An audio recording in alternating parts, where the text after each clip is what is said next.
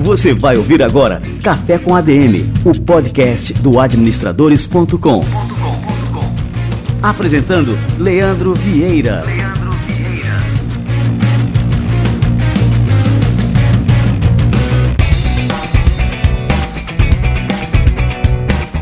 Fala galera, está no ar mais um Café com ADM, a sua dose de cafeína nos negócios. Estamos começando o nosso episódio número 233 um episódio turbinado de cafeína, como sempre. A gente vai falar aqui sobre um tema que eu estou cada vez mais apaixonado, que são as startups, e a gente vai receber aqui um dos caras que é um dos principais atores nesse cenário, que é o Orlando Sintra, CEO e fundador da BR Angels. Daqui a pouquinho, o Orlando vai chegar por aqui e vai explicar tudo sobre startups, como você pode se tornar um investidor anjo. Cara, um episódio que está realmente fantástico. Nós vamos ter também a participação aqui do Wagner Dias, que é fundador de uma startup, a Hiperdados, uma das startups que fazem parte também do meu portfólio de startups. Eu aqui também sou um grande entusiasta desse movimento, também sou um investidor. Daqui a pouquinho também o Wagner Dias chega por aqui no nosso quadro Show Me the Money. Antes disso, eu tenho um recadinho legal aqui para vocês.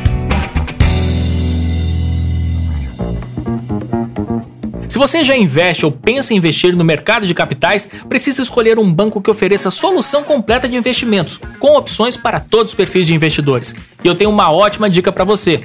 Pelo aplicativo Caixa Ações Online, o home broker da Caixa, você investe de um jeito prático e seguro. Com o Caixa Ações Online, você negocia ações direto na bolsa, investe, acompanha e gerencia seus investimentos, se informa e ainda tem acesso a conteúdos relevantes para tomar suas decisões com muito mais segurança e com a confiança que só a Caixa pode te oferecer. Acesse agora a loja do seu celular e baixe o aplicativo Caixa Ações Online. Tá esperando o quê? É só atualizar seu perfil de investidor para ter opções de investimento mais adequadas a você e ao seu momento de vida. Tudo isso na palma da sua mão. Visite o site caixa.gov.br barra caixainvest ou o Instagram arroba caixainvest para se manter bem informado, tomar as melhores decisões de investimentos e ter a Caixa como aliada da sua vida financeira. Os links estão na descrição do programa. E agora vamos receber aqui o Wagner Dias no nosso quadro Show Me The Money, o fundador da Hiperdados. Show Me the Money.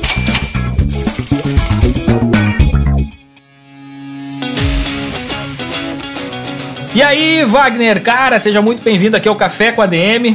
Wagner, me conta aí sobre a Hiperdados, cara, uma empresa que chamou muito a minha atenção. Né? Eu não tinha nenhuma empresa, nenhuma startup no portfólio na área é, de construção, que a gente chama de Construtec, né?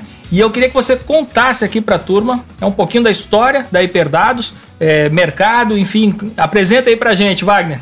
Boa tarde, Leandro. Como vai você? Tudo bem? É um prazer estar falando aí para os seus telespectadores. A tua audiência ela é muito relevante, então é assim, uma satisfação muito grande, enorme aí de ter você como investidor da Hiperdados.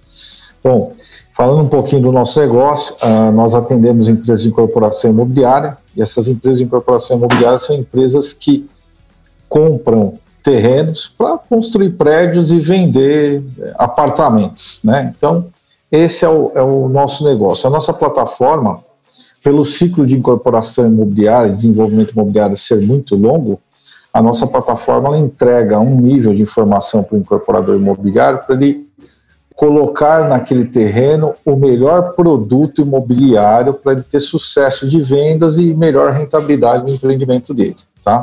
Então, basicamente é isso. Só que a nossa ferramenta ela não se limita nessa área do planejamento e do início do negócio. A gente vai mais além. Então, depois que o incorporador ele faz a, a compra do terreno, viabiliza o negócio, ele vai fazer toda a parte de administração de vendas dentro da ferramenta, ele vai fazer toda a parte de controle de recebíveis, porque os contratos de recebíveis são muito longos, e depois disso ele também controla concomitantemente com os recebíveis, ele vai controlar a construção, lá, o custo da obra tal. Então, a gente está contemplando as quatro principais etapas do processo de incorporação imobiliária. Lembrando o seguinte, que o cálculo de valor de terreno é um cálculo um pouco diferente do que a gente está acostumado. Ele começa no final e termina no início. Ou seja, o incorporador ele desenha na ferramenta lá, do ponto de vista econômico é, e mercadológico, ele vai ver lá quantos metros quadrados cabe naquele terreno e qual o valor daquele metro quadrado no mercado.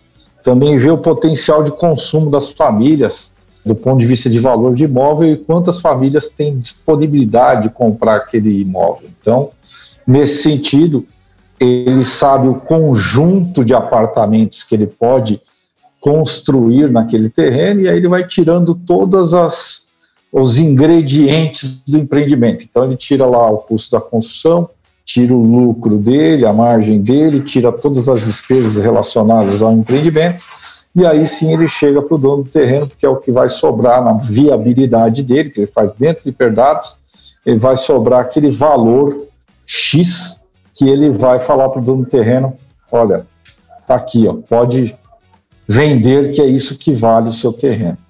Nesse sentido, qual é o nosso grande valor? Primeiro, a transparência da informação, é, a informação é bastante estruturada, o incorporador não tem dúvida de nada, muito menos o dono do terreno. O dono do terreno ele vai olhar aquela informação junto com o incorporador e vai falar, faz todo sentido. E outra coisa que é bastante relevante é que o incorporador sem hiperdados ele leva semanas para fazer algo que no hiperdados ele leva no máximo duas horas para fazer. Então, são esses grandes valores que nós entregamos como plataforma. E é uma plataforma muito simples, muito fácil de usar e muito fácil de implantar. É muito bem, Wagner. E ela funciona no modelo de SaaS. O usuário ele faz uma assinatura do serviço. Enfim, então você tem uma base de clientes recorrentes que pagam ali uma quantidade X por mês, não é isso? Exatamente, Leandro. Nós temos uma taxa de implantação, porque serve para treinamento e para estar tá ligando a base desse novo cliente. E depois da implantação, ele paga uma mensalidade, que é um software como serviço. Então, ele vai usando todos os meses e ele paga essa mensalidade para hiperdados aí. Perfeito. E qual que é o tamanho desse mercado, Wagner? Só para a gente ter uma ideia da dimensão, né? E como é que vocês estão hoje e como que vocês esperam, né? Projeções futuras aí com relação a essa base de clientes. O mercado que nós atendemos são empresas de incorporação imobiliária que constroem é, imóveis residenciais. O déficit habitacional hoje do Brasil é de 8 milhões de residências, portanto, se a gente fosse fazer uma conta bem rápida, do que é, vale hoje um apartamento no programa Casa Verde Amarela, hoje que é na faixa de 220 mil reais, nós estamos falando de um tamanho de mercado para as incorporadoras que vai movimentar nos próximos anos aí cerca de 1,7 trilhões de reais entre 50 mil empresas de incorporação. O mercado da Hiperdados, portanto, 50 mil empresas de incorporação, com o nosso SaaS a gente consegue ter aí anualmente uma receita de 845 milhões de reais. Além disso, a gente está prevendo é, outros tipos de modelo de negócio por transação e essas transações realmente elas dão um tamanho de mercado do ponto de vista financeiro, né, vão ter transações financeiras dentro da ferramenta e nós estamos falando de 3,9 bilhões de reais ao ano. Tá? Nossa! E agora vocês estão no momento de captação. Né? Então é possível, qualquer pessoa que estiver nos escutando, né, pode avaliar o modelo de negócios da empresa através da plataforma da CapTable e também pode se tornar um investidor. Você pode comentar um pouquinho desse processo é, agora que está em aberto através da CapTable? Vamos lá. A CapTable foi uma, assim, um veículo muito interessante para o nosso momento, porque quando nós começamos a conversar com os fundos né, de venture capital, ou os cheques deles são maiores, portanto a gente não tem perfil, ou então cheques são menores. E administrar é, vários fundos numa rodada de investimento é algo complexo. Portanto, a gente achou essa estrategicamente essa alternativa perfeita é, de fazer via CapTable, que é uma plataforma que é regulada na CVM, uh, e muito séria. E tem uma, um, um portfólio de investidores muito interessante uh, e que estão realizando aí uh, investimentos na Hiperdados. Atualmente, em uma semana, uma semana que a gente está na plataforma, né, uh, a gente já levantou mais de 50% da necessidade do capital que a gente precisa, que são 2 milhões de reais, portanto já passamos da casa de um milhão de reais de aportes. Tá indo muito rápido aí a captação, né, Wagner? Sim, sim, muito bem, ainda bem. Então, estamos bem contentes e animados. Legal, eu preparei aqui um link encurtado aqui para nossa audiência, quem tiver interesse em conhecer o modelo de negócio da Hiperdados e porventura se tornar um investidor, que o investimento mínimo é a partir de mil reais, é isso é exatamente, né? A partir de mil reais qualquer pessoa pode se tornar investidora da Hiperdados. Para você conhecer os detalhes dessa captação, basta entrar em adm.to barra hiperdados, tudo minúsculo. Muito bem, valeu demais, Wagner. Cara, foi um prazer te receber por aqui. Muito sucesso na Hiperdados e tamo junto aí para construir esse sucesso juntos aí. Show, Leandro. Agradeço aí a oportunidade mais uma vez, agradeço aos seus telespectadores e tenho certeza que do seu portfólio de investimentos o Hiperdados vai ser um dos melhores cases, se não o melhor, tá bom? Show Muito de bola. Obrigado. Vamos torcer para chegar esse unicórnio aí. Legal, valeu, um abraço. Um abraço, até mais. Show me the money.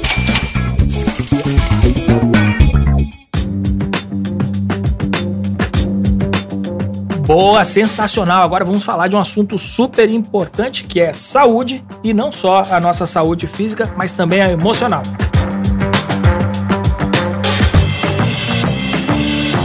Cuidar da saúde diariamente é essencial para todos que desejam qualidade de vida. Uma rotina de hábitos com foco apenas em um corpo saudável, embora crucial, não é tudo. É necessário também ter atenção especial à saúde emocional. De acordo com uma pesquisa do Instituto Ipsos, 53% dos brasileiros afirmaram que seu bem-estar emocional foi afetado desde o início da pandemia. Isso teve um impacto direto nas empresas no ambiente de trabalho. Estresse, ansiedade, síndrome de burnout e depressão são algumas das doenças que comprometem a saúde mental. Embora muitas vezes silenciosas, são extremamente danosas à saúde. Por isso, o cuidado com o bem-estar emocional deve ser uma das prioridades da rotina de qualquer profissional. Um dos principais aliados da sua saúde, tanto física quanto mental, é a prática regular de exercícios físicos, que pode acontecer tanto na academia quanto em casa. A rede de academias Smart Fit conta com uma plataforma exclusiva chamada Smart Fit Go, onde você encontra mais de 400 treinos acompanhados de aulas e instruções com professores da rede. Mesmo que você ainda não esteja com o corpo acostumado à prática de exercícios, é possível começar um programa com atividades mais leves e ir aumentando a intensidade. O importante é dar o primeiro passo. Para conhecer a plataforma, acesse smartfitgo.com e escolha o melhor plano para você. O link está na descrição do nosso programa de hoje. Mais informações em smartfit.com.br.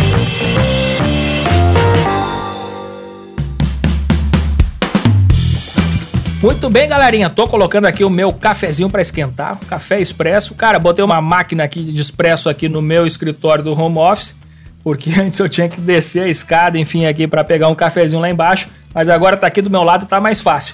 E tô tirando aqui um cafezinho, vamos escutar mais um recado e na sequência Orlando Sintra chega por aqui.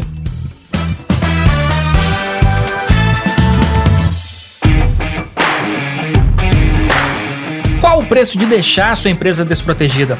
Ao mesmo tempo em que nós, empreendedores, precisamos avaliar o custo de oportunidade para fazer o negócio prosperar, precisamos também estimar o custo de permitir que tudo que já construímos vá por água abaixo.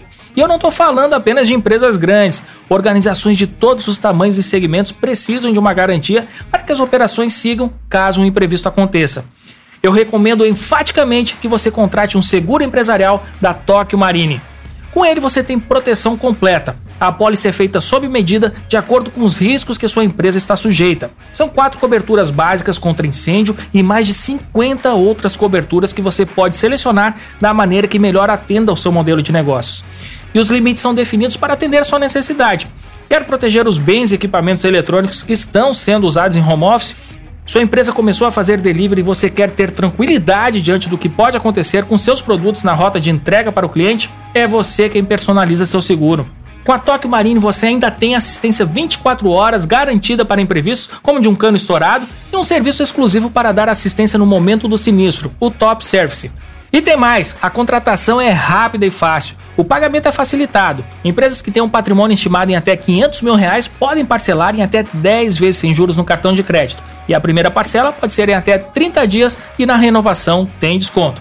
Com o seguro empresarial da Tóquio Marine, você fica tranquilo para investir no futuro do seu negócio sem preocupações. Fale com seu corretor de seguros ou acesse tokyomarine.com.br para solicitar uma cotação. O link está na descrição do programa. Precisou? A Tóquio resolve.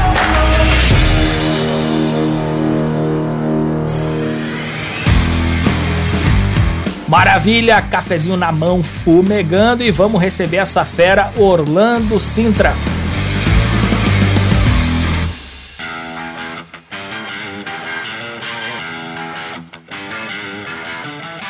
Orlando Sintra é fundador e CEO do grupo de investimentos Anjo, BR Angels, e tem mais de duas décadas de experiência nas áreas de gestão, negócios, inovação e tecnologia. Ele já ocupou cargos executivos em multinacionais como SAP, HP e Informática Corp, e é membro de conselhos de administração em vários outros empreendimentos. Além disso, Sintra tem investimentos em mais de 10 startups. Orlando Sintra, cara, que honra te receber por aqui. Seja muito bem-vindo ao nosso Café com a DM. Obrigado, Leandro. Uma honra, a honra é toda minha de estar aqui com você. Obrigado pelo convite aí. Estou à disposição aí para comentar um pouquinho aí sobre nossa trajetória e tudo mais que você quiser. Legal. E isso mesmo, Orlando. Queria começar eh, por essa trajetória. Você pode contar um pouquinho da sua história? Como é que você ingressou no mundo do empreendedorismo? Bom, Leandro, na verdade sou animal, sou bicho de, do mundo corporativo. Né? Eu gosto de dizer que eu comecei a trabalhar muito cedo. A cidade onde eu nasci é Mogi das Cruzes interior de São Paulo. Comecei a trabalhar com 14 anos. Menos por necessidade, mais por um princípio que a minha família tinha de uh, vamos trabalhar cedo, vamos conhecer o que tem aí pelo mundo afora e aí você vai crescer. E foi ótimo para mim. Então, eu sempre trabalhei no mundo corporativo, passei por algumas das empresas que você já mencionou, né, com muito orgulho aí. Tivit foi uma empresa que eu trabalhei logo no, no, nascimento dela, a EDS, que depois virou HP, que foi uma grande escola, Informática Corporation, que é uma empresa do Vale do Silício, é, tive a, a, oportunidade de ser o presidente dela por quase quatro anos no Brasil, uma ótima empresa focada em dados. E nos últimos quatro anos na SAP, como executivo América Latina para a parte de cloud e plataforma. É, no meio de tudo isso, Leandro, eu sempre me interessei, é uma sorte que eu acho que eu tive, né? desde que eu me conheço por gente, eu, eu sempre uh, me apaixonei por tecnologia. É, e aí eu sempre segui essa carreira, né? sempre pautado em tecnologia, em áreas de negócio, mas sempre olhando tecnologia e inovação.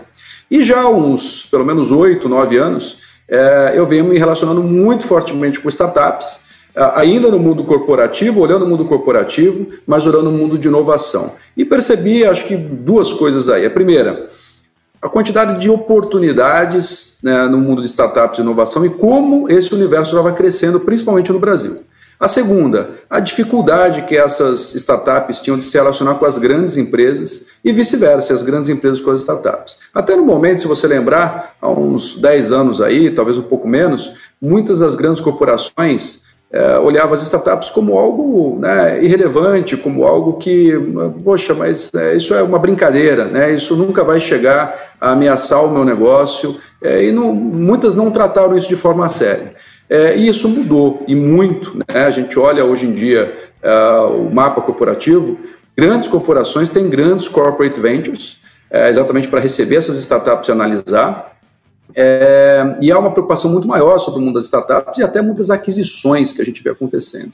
Foi aí que eu fundei o BR Angels. É, surgiu a ideia de criar uma plataforma, um grupo de investimento anjo. Eu convidei seis amigos para um almoço e eles adoraram a ideia e aí a gente começou a subir essa plataforma, né? Que é uma plataforma de investimento anjo com um DNA muito forte em CEOs, grandes empreendedores, é, buscando a investir em startups, agora tickets de até 3 milhões de reais, é, ajudando o mapa do empreendedorismo no Brasil. Então, minha história passa pelo mundo corporativo, sem sombra de dúvida. Eu digo que eu sempre procurei é, eu fui um executivo empreendedor, eu, eu, sempre procurei empreender dentro do mundo corporativo, o que me ajudou muito agora nessa fase também, é, onde eu estou, entre aspas, mais solto, né, com conselhos e principalmente é, voltado aí ao BR Angels. Então, é basicamente isso. E, Orlando, você já tinha experiência como investidor anjo antes do BR Angels?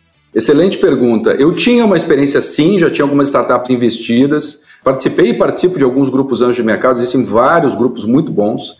É, mas eu acho que até antes de investir nessas startups, Leandro, o que me ajudou muito foi, tendo meu papel executivo, né, um lado de inovação, e dentro desse lado de inovação, ter contato com as startups, é, até antes de se tornar investidor, eu acho que foi nesse período, eu estou falando de 5, 10 anos atrás, eu comecei a perceber, primeiro, a grande paixão que isso é, né? É muito gostoso você falar com startup, principalmente quando você está numa grande corporação, é muito prazeroso você falar com aquele empreendedor que está começando, aquela empresa que tem uh, cinco pessoas, aquela ideia que ainda não está comprovada. É, é muito legal, né? Você participar disso. Então, acho que dali veio essa paixão, né? E depois eu fui fazendo alguns investimentos, fui notando que investimento anjo não é algo difícil de se fazer, é um investimento de muito risco, então você precisa estar preparado ah, para de fato perder o dinheiro, né? Você não pode contar com esse dinheiro, mas você não precisa de milhões para fazer investimento anjo, né? Com alguns mil reais você consegue pelo menos começar. Agora vamos falar o seguinte, né? Eu queria traçar um panorama da nossa economia aqui brasileira, Orlando. É, 2020 assim foi um ano extremamente difícil. 2021, né? A gente está em termos né, de crise sanitária pior do que o ano de 2020, que foi o primeiro ano da, da pandemia.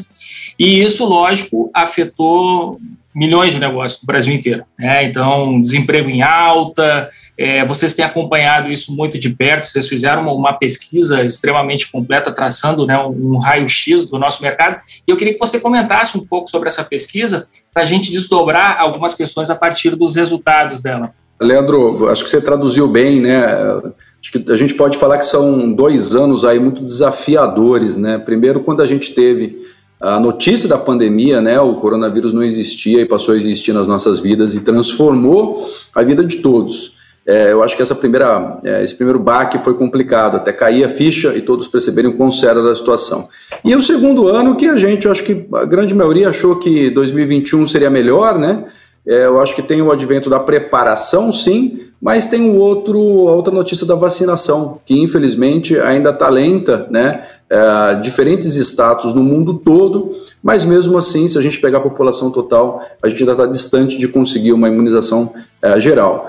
É, a pesquisa, ela foi muito nessa linha, foi uma pesquisa em parceria com a HSM, a parceira do BR Angels, Learning Village HSM, Singularity, é, e eu diria que ela trouxe alguns pontos é, que confirmaram nossa percepção, mas outros que é, até é, surpreenderam. Eu acho que o primeiro ponto é que mais de 80% das pessoas entendem, sim, que as coisas uh, vão voltar ao normal, vão começar a voltar ao normal quando a gente tiver a grande parcela da população imunizada. Então, eu acho que tem essa, eu vou usar a palavra crença, né, é, de que a vacina é a solução. Então, todos estão otimistas com relação a isso, a grande maioria está otimista, é, e espera-se que se acelere essa vacinação é, para toda a população. Esse é o primeiro ponto. Segundo ponto é que, mais e mais, as pessoas olham que a economia deve voltar e que a retomada começa aí, né? E talvez comece agora, com a vacinação iniciando, ainda muito por fazer, mas, mas iniciando agora. E um fato que chamou a atenção nesse ponto específico é que quando a gente pergunta quais são os investimentos que as pessoas pensam em fazer, já estão fazendo e pensam em fazer, é, Bolsa de Valores aparece em primeiro lugar como principal investimento, e o investimento anjo, investimento de startups, venture capital em segundo lugar, né? muito à frente de qualquer outro uh, tipo de investimento. Isso chamou atenção porque a gente sabe que o investidor brasileiro é um investidor, na sua grande maioria, mais conservador, mas esse cenário aparentemente está mudando. Ele está mudando para um cenário em que as pessoas entendem que tem que arriscar um pouco mais para ganhar um pouco mais, é, isso surpreendeu, né? A bolsa aparecer ali em primeiro lugar, é, e também surpreendeu o fato de investimentos, startups, venture capital aparecer muito forte nesse radar, coisa que se a gente pegar 5, 10 anos atrás não, não, não existia, né? Ninguém, poucos falavam disso. Venture capital, investimento anjo era uma coisa, é, vamos dizer assim, menos popular. Então acho que está popularizando. Um risco que eu vejo aí, que eu sempre uh, alerto as pessoas, é assim como bolsa de valores, é, investimento anjo, investimento em venture capital, em startups, ele é de, de extremo e alto risco. É, então isso existe, as pessoas não podem, eu sempre alerto que elas não podem entrar numa linha de que, poxa, porque todo mundo está falando, porque eu estou vendo notícia todo dia na mídia de que uma startup fez um IPO uh, ah, multimilionário, uma empresa comprou startup, é aí que eu vou apostar e é aí que eu vou ficar rico do dia para a noite. Não funciona assim. Você pode dar uma sorte e acontecer, mas é um investimento de alto risco, você precisa saber o que você está fazendo, uh, busque aí grupos para investir, não precisa ser o BR Angels, pode ser qualquer outro grupo, existem vários grupos de mercado, falem com pessoas que já estão nisso, porque é um investimento de alto risco, então apesar da, de, de ter uma vontade né, das pessoas irem para esse tipo de investimento, eu diria, reserve esse dinheiro com um de alto risco que você pode eventualmente perder sem gerar nenhum outro problema uh, grande aí na sua vida financeira.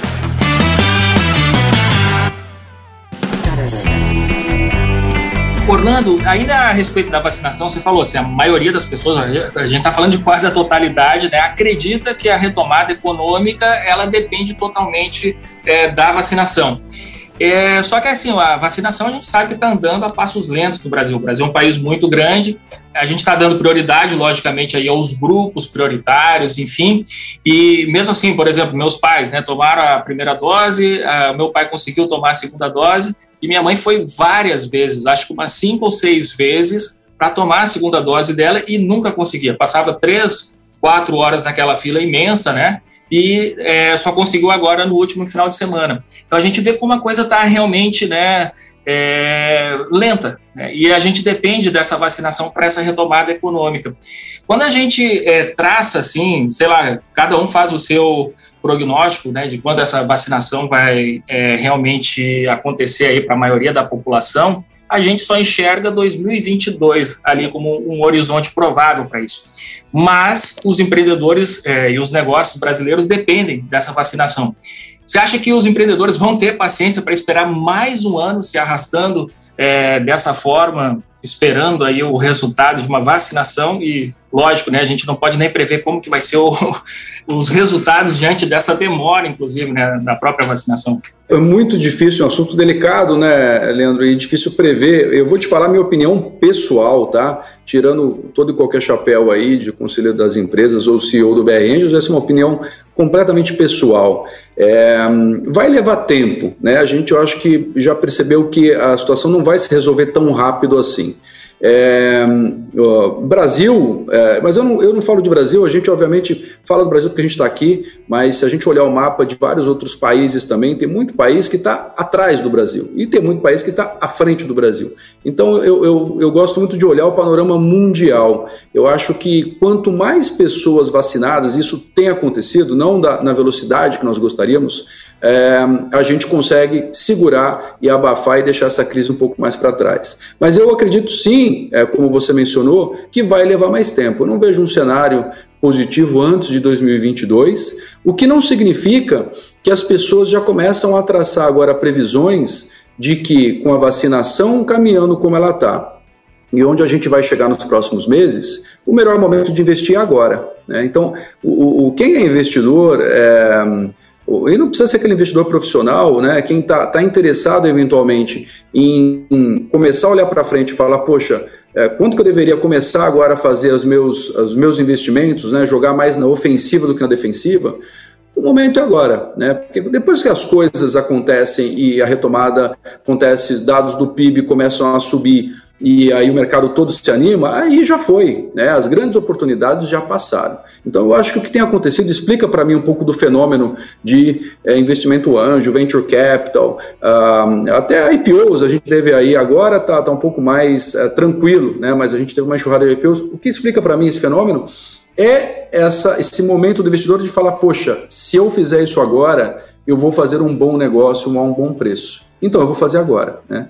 E óbvio que tem um risco grande aí. Mas eu acho que olhando para frente, a gente já tem, pelo menos, diferentemente do ano passado, já tem pelo menos um panorama um pouco mais claro. Né? A neblina saiu um pouquinho mais do caminho e já dá para falar, poxa, eu estou vendo que está indo por ali. Alguns países uh, já vacinaram grande parte das pessoas. Tem alguns países que já tem zero de casos, né? um, zero de óbitos há uh, semanas ou meses. Então, isso para mim são sinais de que a gente consegue controlar essa pandemia. Primeiro ponto. Segundo ponto, vai levar algum tempo? Vai, mas a gente consegue prever um pouquinho mais, mesmo sendo mais lento ou mais rápido, como, como vai ser. E para mim o cenário global ele conta muito. Independentemente de Brasil, você fala de Brasil, Estados Unidos, uh, ah, UK, uh, ah, Nova Zelândia, que está indo muito bem, independente de falar isoladamente de alguns lugares, eu acho que a composição do cenário global é muito importante, porque é isso que faz com que a economia como um todo comece a girar. E hoje a gente está muito interconectado, né? não tem nenhum país que, que vive sozinho, que tem uma economia que se sustenta sozinho e não depende de ninguém. Então eu acho que essas ações acontecendo, os mercados começam a se animar mais, Eu não tenho dúvida que uma crise ou outra vai aparecer no meio do caminho, mas eu acho que a situação começa a ficar mais positiva do que negativa. E a hora de fazer as apostas é agora. Pergunta é: que apostas eu vou fazer, quanto eu vou fazer e, e quanto eu vou conseguir acertar? Mas essa é a beleza do risco. É, por outro lado, como eu sempre alerto, né, isso também pode gerar alguma perda. Então é importante a gente estar tá sempre, é, tá sempre tentando tirar o máximo no bom sentido, mas sabendo até onde você pode chegar, até onde você pode arriscar, é, para não é, ter aí um depois, né, ao invés de, de poder celebrar, é, ter perdas e eventualmente aí entender que o momento não era, não era exatamente o, o ideal. E Orlando, assim, de acordo com a tua experiência de investimento em startups, qual que é o horizonte de retorno? Vamos dizer que você acertou na escolha da startup. É quanto tempo você demora para ter um, um retorno desse investimento? Essa é uma pergunta muito feita, Leandro, e assim, ela varia, né? Eu vou te falar de média de mercado, mas eu acho que isso está mudando, tá? Eu não tenho dados uh, para falar, eu vou te falar de percepção agora, mas eu acho que isso está mudando e está acelerando muito, o que é positivo. Mas você pensar menos de cinco anos, é, é, não é algo factível. Né? Então eu sempre falo para todos: olha, se você vai investir numa startup, é, principalmente investimento anjo, que é no começo da cadeia, pense em cinco anos. Né? Não tem liquidez, não é algo que você pode falar, agora eu entrei, quero vender. Não é assim, não funciona. A gente não tem um modelo de mercado secundário, é, vamos dizer assim, mais transacional. É, então, pesar em cinco anos é uma maneira mais segura de se pensar que esse investimento é, eventualmente ou vai render e vai te gerar frutos, ou ele não vai dar certo, você vai perder o dinheiro. Mas cinco anos é um prazo bom, é daí para mais. Isso é o que a gente sempre vinha falando, né? nos últimos anos aí os dados mostram isso. Porém, se a gente pegar um corte dos últimos dois anos, esse tempo está se acelerando demais. E por que, que ele está se acelerando demais? Porque você vê adventos de IPO acontecendo, né, na Bolsa agora brasileira, isso já acontecia lá fora, mas agora aqui no Brasil acontecendo. É, nós tivemos pelo menos dois IPOs de sucesso de empresas clássicas de startups. Né? Tem algumas que às vezes falam, ah, não, era uma startup, mas era uma startup há 20 anos atrás, então não é startup agora. Mas clássicos, é, modelos clássicos de startup, pelo menos dois com sucesso. E a gente vê muita empresa hoje interessada em adquirir startup. É, eu cito Magazine Luiza, que é um caso que a gente vê, a Local Web é outro caso que a gente vê sempre na mídia, neste momento adquirindo empresa. Mas tem várias outras, TOTOS, tem várias outras fazendo isso, olhando, né? e eu não tenho dúvida que nos próximos meses a gente vai ver muita aquisição, muita empresa grande, comprando participação alta ou comprando é, startups. Isso são saídas e isso acelera esse ciclo, tá? Então eu acho que daqui para frente a tendência é a gente ver esse ciclo diminuindo, diminuindo, diminuindo. Esses cinco anos virando quatro, virando três, virando dois. O que anima ainda mais os investidores né, a entrar nesse jogo. É, Orlando, eu queria aproveitar, assim, que tu tem uma didática aqui incrível, é, que você contasse para o público do Café com a DM, até com, com, fins educacionais com relação ao investimento em startup, como é que é feito o investimento em startup? Então vamos lá, vamos supor que eu tenho vou botar aqui uma, uma faixa de 5 mil reais, 10 mil reais e começo a avaliar empresas para investir, certo? Entrei na empresa com esse investimento. É, o que, que acontece ao longo do tempo? Assim, vamos dizer que essa empresa está numa fase de captação que a gente chama de semente, né, de seed. É, depois disso, quais são as outras séries de investimento possíveis, né? E o que, que acontece a cada uma dessas fases com relação a esses investidores iniciais que entraram apostando ali na empresa no começo? Bom, Leandro, eu vou procurar ser o mais sucinto possível é, e mais didático possível é, uhum. dentro daquilo que eu conheço, né? E eu reconheço que tem muita gente que conhece uh, muito mais do que eu nesse universo também.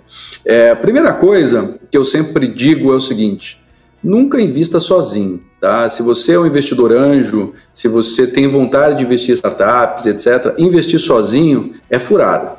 É, por quê? Porque você vai tá, você vai ter um preconceito de algo, seja positivo ou negativo, com relação àquele negócio. Eu já vi N casos de você ouvir um pitch de uma startup, você conhece o fundador ou fundadora, se anima e fala, nossa, essa startup que vai bombar, vai ser demais, etc mas aí o colega do lado que está avaliando também no seu grupo, o outro colega, começam a questionar alguns pontos. Poxa, mas e esse ponto aqui? Poxa, mas e se acontecesse tal coisa? Poxa, mas e esse negócio aqui? Essa barreira de entrada aqui, ela tá, é muito baixa, qualquer um pode copiar esse negócio. E aí aquilo te faz refletir. E aquele negócio que você aparentemente falou, putz, eu colocaria aqui 100 mil reais, você começa a falar, hum, eu não colocaria nada. Então, é muito volúvel essa análise, ela é muito difícil de ser feita. O que leva a crer que quanto mais pessoas estiver fazendo uma análise dessa, melhor. Por isso que a gente su sugere sempre, ou investe através de um fundo de nome, ou se você quer fazer investimento anjo, um grupo anjo que tenha mais a sua cara, né, o seu DNA, o BR Angels, ele tem um DNA muito forte de empreendedores, CEOs, executivas, executivos, mas procure um grupo, tem vários grupos muito bons, mas nunca faça sozinho, essa análise em geral vai te ajudar. Esse é o ponto 1. Um. Bom, entrei e fiz. E como você bem falou, com 5 mil reais, 10 mil reais, que é algum dinheiro, né? não é desprezível, é dinheiro, mas você consegue fazer, você consegue fazer um investimento anjo. Então também não é algo só para milionários. É, fiz o primeiro aporte na startup com X anjos e estamos lá dentro agora. Quando a gente faz esse aporte, normalmente esse aporte é feito através do contrato de mútuo conversível. E o que é isso? Você, na verdade, está emprestando um dinheiro para a startup em troca de uma opção de participação daquela startup. Esse mútuo ele tem uma data de vencimento, né? então você pode fechar ele por 24 meses, 36 meses e etc. Mas você não é sócio da startup. Isso é importante, gente, porque você já entrar sendo sócio de uma startup, ali no capital dela, é, pode trazer também riscos. Né? Você, a não ser que você conheça muito bem esse negócio, que seja um negócio que fala, não, eu quero entrar para ser sócio, é, o melhor é você se, ter uma proteção de um instrumento jurídico, no Brasil muito muito conversível, para que você faça esse aporte, para que você tenha uma opção lá na frente e uma série de, de, de, de, termos aí negociados no contrato, onde você pode converter, não pode converter e etc. Tá? Então esse é o primeiro ponto. Cuidado para virar um sócio da startup muito cedo e de repente você entrar num, num barco furado. É, entrei, fiz um contrato de mútuo conversível começa a vida da startup, né? Quer dizer, ela, ela já está ali, seja tracionando, seja buscando clientes, você tem ali uma participação dela de X%, é, e você começa a fazer parte da vida dessa startup. Coisas importantes para você é, ter em mente. Primeiro, como é que eu vou me relacionar com essa startup? Quando eu negociei, se você tiver com um grupo, é muito comum você falar: olha, eu quero ter um conselheiro, uma pessoa do grupo que vai representar o grupo perante a startup vai se reunir mensalmente com essa startup. Isso é muito importante, gente, ter esse, ter esse mapa de comunicação já definido no contrato, como ele será, quem será, quantas vezes vão se reunir, a startup entregar um relatório mensal para você poder acompanhar. Segunda coisa, não achar que você vai interferir no negócio da startup. O seu papel como anjo é um papel de mentor, é um papel quase de terapeuta. Você tem que ficar de fora do negócio, não dentro do negócio. Quem decide o que vai fazer, como vai fazer, é o fundador, o CEO, o corpo diretivo da startup, não você.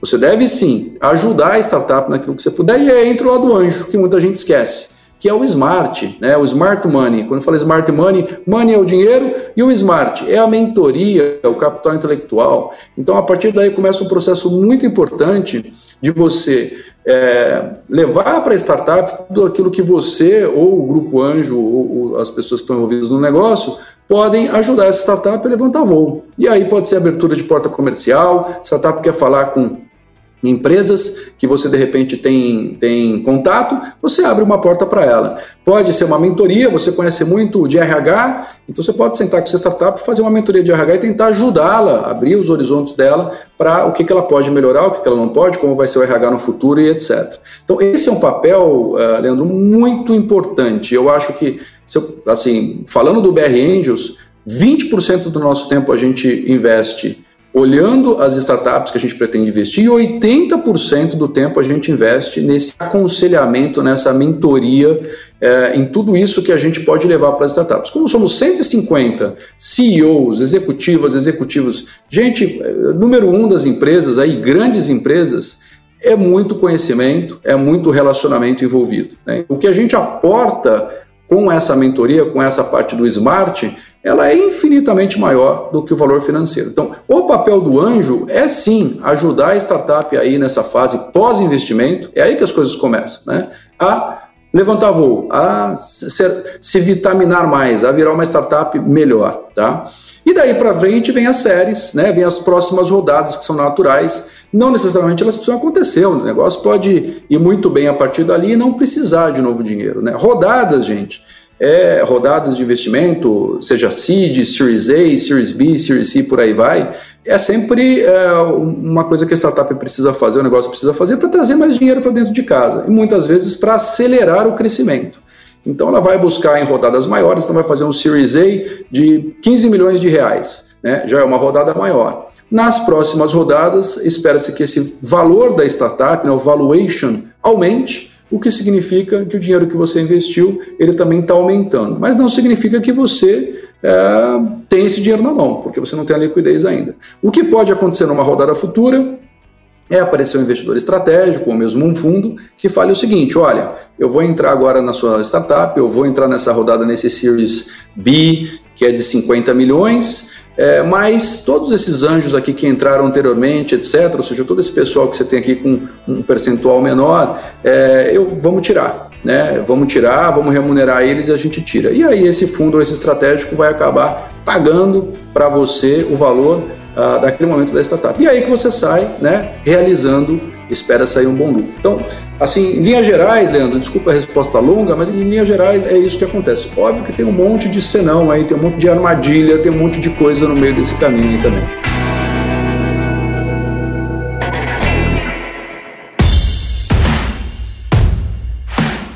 A outra pergunta que eu queria te fazer com relação a isso, né, é que quando a gente vai investir, por exemplo, em empresas na bolsa, a gente leva aquele mantra da diversificação muito a sério.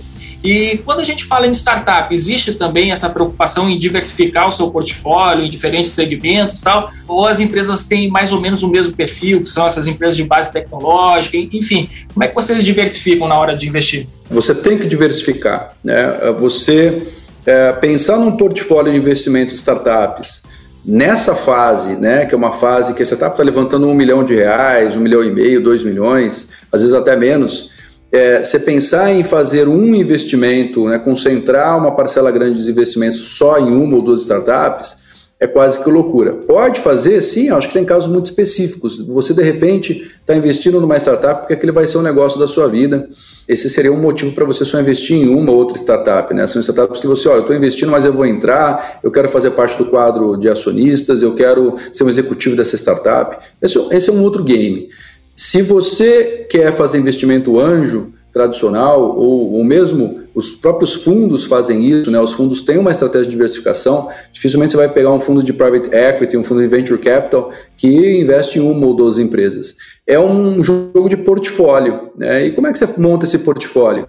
Você monta com bases uh, históricas, dados históricos. Então você pega dados históricos, como é que foram as saídas, como é que setores. Você pode montar um portfólio baseado em um ou outro segmento. Então de repente você fala, olha, meu portfólio como investidor anjo vai ser em, na parte de agro e retail. São esses dois segmentos que eu vou montar. Ou você pode falar, não, vou montar um portfólio, qualquer segmento. Mas eu tenho que ter claro o seguinte, que é, em média, se eu invisto em 20 startups, é, pelo menos aí uns 30%, 20 a 30% vão morrer, uns espera-se que 10 a 20% vão ter muito sucesso e esse miolo vai andar de lado. São negócios que vão ficar ali que não vão para frente, não vão crescer em algum momento. E não é esse, não é isso que você quer. Né? Você não quer que uma startup fique parada no tempo, porque ela não vai te render dividendos, ela não vai te render nada, ela não vai para frente. Então, em algum momento, você vai ter que abrir mão daquela startup. Mas no final das contas, você espera que um percentual relativamente baixo, 20, 10%, tenha muito sucesso no seu portfólio para cobrir as perdas, os investimentos feitos no resto do portfólio. Então, esse é o jogo. Né? A gente usa um número máximo de 20, mas você pode falar 30, a gente fala 30, a gente fala 35 startups, já vi gente falando 15, isso varia muito. Não tem um número mágico, mas são médias de mercado. O que eu acredito muito, Leandro, aí, falando do BR Angels, falando do Orlando, ali no, no BR Angels a gente tem hoje um soft commit, que é um grupo anjo, não é um fundo, então as pessoas vão e fazem um soft commit de 45 milhões para investir. Então é, é um número considerável para investimento anjo. A gente vai investir pelo menos aí 40 startups. Já investimos em 10. Então, o que eu acredito é que tendo um portfólio de 20 startups, 25 startups para cada investidor anjo, já é o suficiente para falar: olha, eu tenho um bom portfólio, já mitiguei alguns riscos, daqui eu, eu posso decidir aumentar o meu portfólio, eu posso decidir manter esse portfólio agora, esperar algum tempo aí para ver como é que vai render, como é que vai para frente, como é que não vai. É, mas. Uh, sem sombra de dúvida, é um jogo de portfólio. Você tem que colocar algum volume, sim, tem que fazer algumas apostas, sim. E eu acredito muito que o smart, a mentoria, o aconselhamento, O que você está colocando naquela startup no pós-investimento é o que pode quebrar esta matemática, é o que pode fazer com que aqueles 10, 20% de sucesso que eu falei, eles virem 30, 40, 50. E é isso que a gente faz no BR Angels. A gente aposta que a gente, é, a gente tem essa é, pretensão, esse objetivo, não arrogância, mas esse objetivo de quebrar é, esta média de mercado. Mas isso eu não posso prometer. A gente ainda está trabalhando, não temos fatos ainda para demonstrar que a gente conseguiu achar a fórmula secreta aí. Você tinha comentado né, que a gente estava com, o mercado de fusões e aquisições é, bastante aquecido, né, bastante IPOs também. Isso se acelerou muito aí no ano passado. Né? A gente tem uma pesquisa da PwC dizendo que houve mais de mil transações desse tipo em 2020, né, que foi um aumento de quase 50% com relação a 2019. Há uma expectativa de aumento desse número de fusões e aquisições nesse ano, agora de 2021? Leandro, foi legal você trazer isso. A gente, eu estou agora é, liderando uma pesquisa com colegas é, de uma das empresas que eu estou no conselho. O próprio PR Angels deve participar e a ABS, né, que é a Associação Brasileira de Software. Essa pesquisa vai falar exatamente sobre isso, sobre fusões e aquisições é, realizadas e apetite futuro. Tá? Até uh, deixo aberto aqui para a gente falar um pouquinho dessa pesquisa depois que a gente uh, tiver concluído. Deve aí levar pelo menos uns 30, 60 dias. Mas os dados mostram que sim, que é esperado, já aqueceu, tá? Então acho que duas coisas que a gente pode falar que já aconteceram. Primeiro, investimento venture capital, investimento anjo, investimento em startups é, ele vem crescendo nos últimos anos, a pandemia não mudou em nada isso, muito pelo contrário, eu acho que deu uma acelerada. Então, de 19 para 20 cresceu, de 20 para 21 é, é, vai crescer com certeza. É, e a gente espera que 21 seja mais um ano histórico. Por que disso? Porque o dinheiro, vamos dizer assim, fácil, né, com baixo risco e alguma lucratividade, ele está muito mais difícil no mercado brasileiro taxa de juros que caiu, né, sobe um pouquinho agora, etc., mas caiu, ela, ela acabou trazendo isso. É, então, acho que esse apetite ao risco também fez com que as pessoas forem atrás. E a gente vê todo dia uh, anúncio né, de novos fundos, private equity, venture capital, uh, entrando aí no mercado. Então, isso está aquecido, os volumes sim são maiores. É, se eu não me engano, de uh, 19 de 19 para 20, o crescimento foi em torno de 15%, 20%, e é isso que a gente espera aí nos próximos anos também.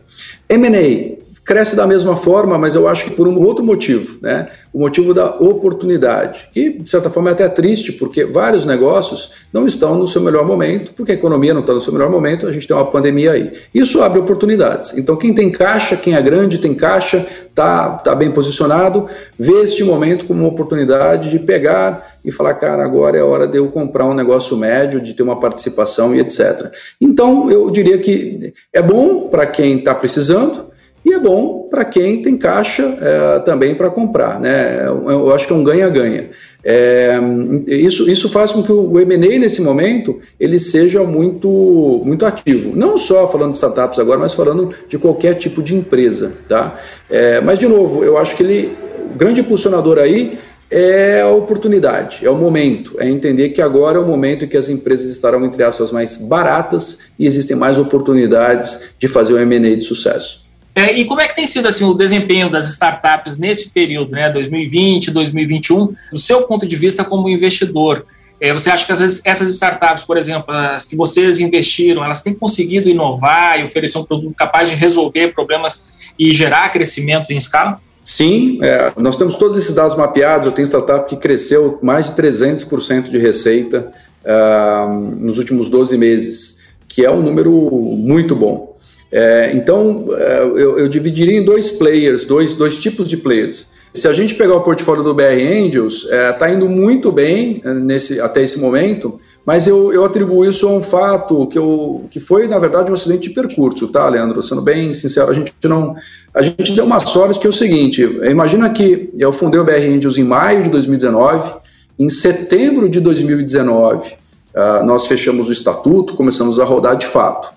Daí para frente, a gente começou uma busca pelas startups, enchendo o que a gente chama de deal flow, né? criando um deal flow, um fluxo de negócios bom. O que aconteceu? Quando a gente estava para fechar o primeiro contrato do nosso portfólio, era mais ou menos ali dezembro de 2019, janeiro de 2020. Aí veio a pandemia. Então, quando a gente teve uma sorte, de, de, no momento que a pandemia apontou, apareceu, né, e foi ali para fevereiro, março, que a ficha caiu, a gente não tinha assinado o primeiro contrato. E, obviamente, quando a gente percebeu que essas coisas estavam acontecendo, a gente segurou, falou: não sei o que, que vai ser do mundo agora, né? não fala nem Brasil, do mundo, quanto mais as startups. Então, vamos entender o cenário. Então, uh, dali para frente, a gente viu que tinha muita oportunidade, a gente fez o investimento na startup, né? E passamos também a olhar as startups futuras que hoje nós já investimos, sempre sobre um já com um prisma de que, olha, tem uma pandemia pela frente, como é que ela vai se comportar aqui? Eu acho que isso foi uma sorte que a gente deu, porque nos permitiu selecionar melhor, tá? Diferentemente de outros grupos ou fundos que já vêm operando há anos, já têm seus portfólios e você não tinha como prever. Então, tem, tem fundo que investiu em empresa uh, que de alguma forma está ligada a restaurante, que está sofrendo demais agora, o turismo, que está sofrendo demais agora. É, não tem jeito. Mas também tem muita gente que investiu em empresa que durante a pandemia despontou, né? Porque o, todo mundo foi para o digital. Então, uh, eu acho que o BR Rangers deu essa sorte, né? é, um pouco de competência do nosso lado, mas também muito do momento que a gente entrou. É, e nosso portfólio, graças a Deus, está indo muito bem até esse momento. Como eu te falei, startups, startup crescendo 300%, negócios rodando, porque se a gente olhar todos esses negócios, são negócios que a pandemia não só não afeta negativamente, como acelera. Né? É, então, so far, so good a respeito disso, né, da, desses efeitos da pandemia, a gente está passando por uma crise que, enfim, né, a, a, nossa geração não passou por nenhuma coisa parecida. Né? Então, assim, a geração é, que viveu guerras e tal, tudo mais, é outra história. Mas a nossa é a primeira, assim, grande crise de, de impacto mundial que a gente está passando, né? É, você acha que essa crise acaba calejando é, os empreendedores? Você acha que a gente está mais preparado para enfrentar um outro evento desse de, de escala global, por exemplo? Ah, sem dúvida. Eu acredito que a gente sempre aprende muito mais é na dor, né? A gente sempre aprende muito mais no fracasso do que no sucesso. E isso é do ser humano, isso é um fato, né? Eu, eu sempre digo que não tem universidade que ensina casos de fracasso. É engraçado isso, né? A gente sempre fala de casos de sucesso. Quais são os casos de sucesso? Estuda os casos de sucesso. Mas é no fracasso, é na dor que a gente aprende muito, né? E cresce, né? Aquele velho, aquela velha frase: o que não mata fortalece. É, então eu acredito sim, Leandro, que a gente sai mais fortalecido. Não sei se preparado para uma próxima crise, porque muitas vezes ela vem de um jeito que a gente nunca imaginou. Tá Como foi essa? Né? Uhum. Mas é, eu acho que as pessoas, eu vou pegar o exemplo dos meus filhos, eu tenho uma filha de 10 e um filho de 7, né? É, eles estão hoje estudando, ainda estão 100% remotos, é, mas é, foi algo que eu nunca passei na minha vida. Agora, eles estão aprendendo também com esse, com esse momento, eu não tenho dúvida.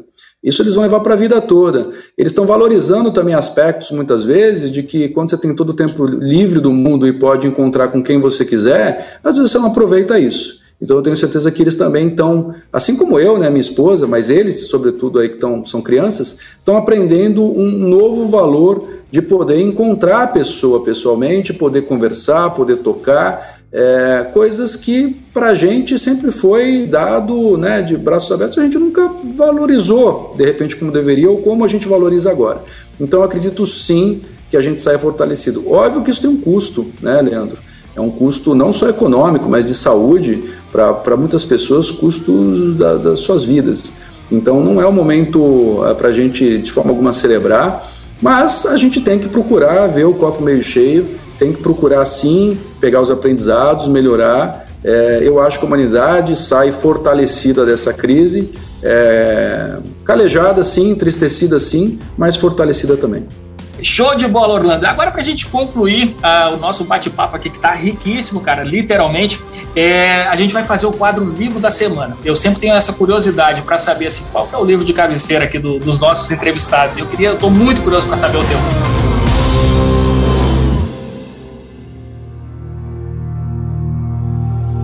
Livro da Semana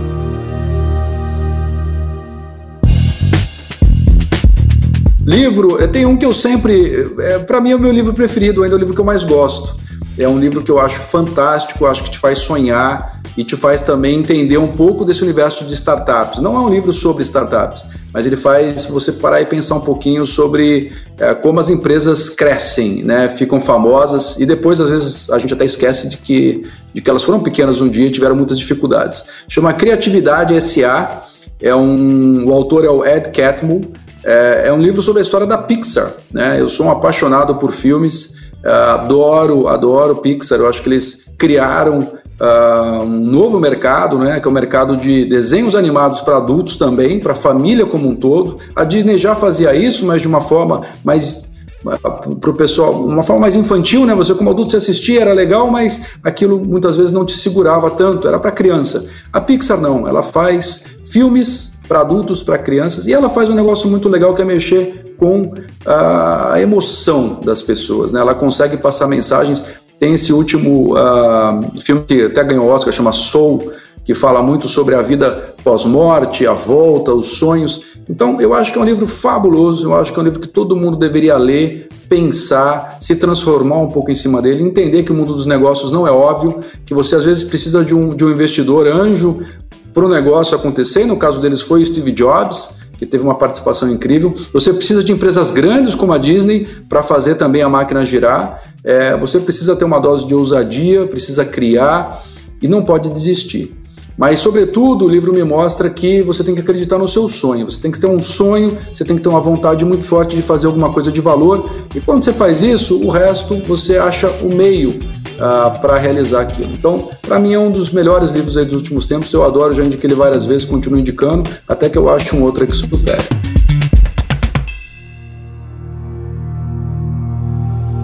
Livro da Semana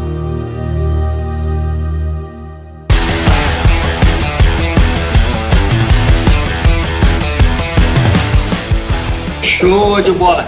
Cara, Orlando, queria te agradecer demais aqui a presença no nosso Café com a DM. Foi um bate-papo assim sensacional e espero te receber aqui mais vezes com essas novas pesquisas aí que vocês estão empreendendo para a gente conversar mais aqui com o nosso público do Café com a DM. Muito obrigado mesmo. Ah, eu, eu que agradeço, Leandro, mais uma vez aí, agradeço demais. Parabéns pelo trabalho que vocês estão realizando, que é fantástico. Eu fico à disposição para voltar quando vocês quiserem. Muito um obrigado mesmo, Orlando. Um grande abraço.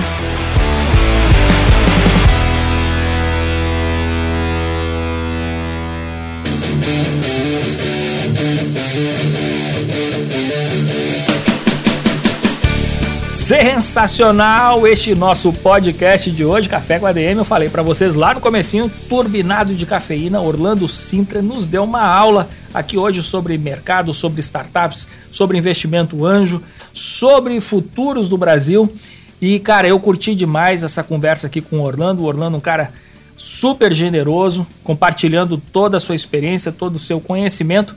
E tenho certeza que você aí do outro lado curtiu muito esse nosso bate-papo de hoje. Aliás, esse episódio como um todo, que trouxe não só aqui o, essa entrevista riquíssima com Orlando Sintra, mas também você teve a oportunidade de conhecer, por exemplo, uma startup que está em fase de captação, que é a Hiperdados. Enfim, um episódio muito rico, com muito conteúdo legal aqui para vocês. Tenho certeza que vocês curtiram. Eu sou extremamente suspeito para falar, mas eu me amarrei neste Café com a DM de número 233. Muito bem, galera. Na semana que vem, então, espero vocês aqui em mais um episódio do Café com a DM, a sua dose de cafeína nos negócios. Até lá.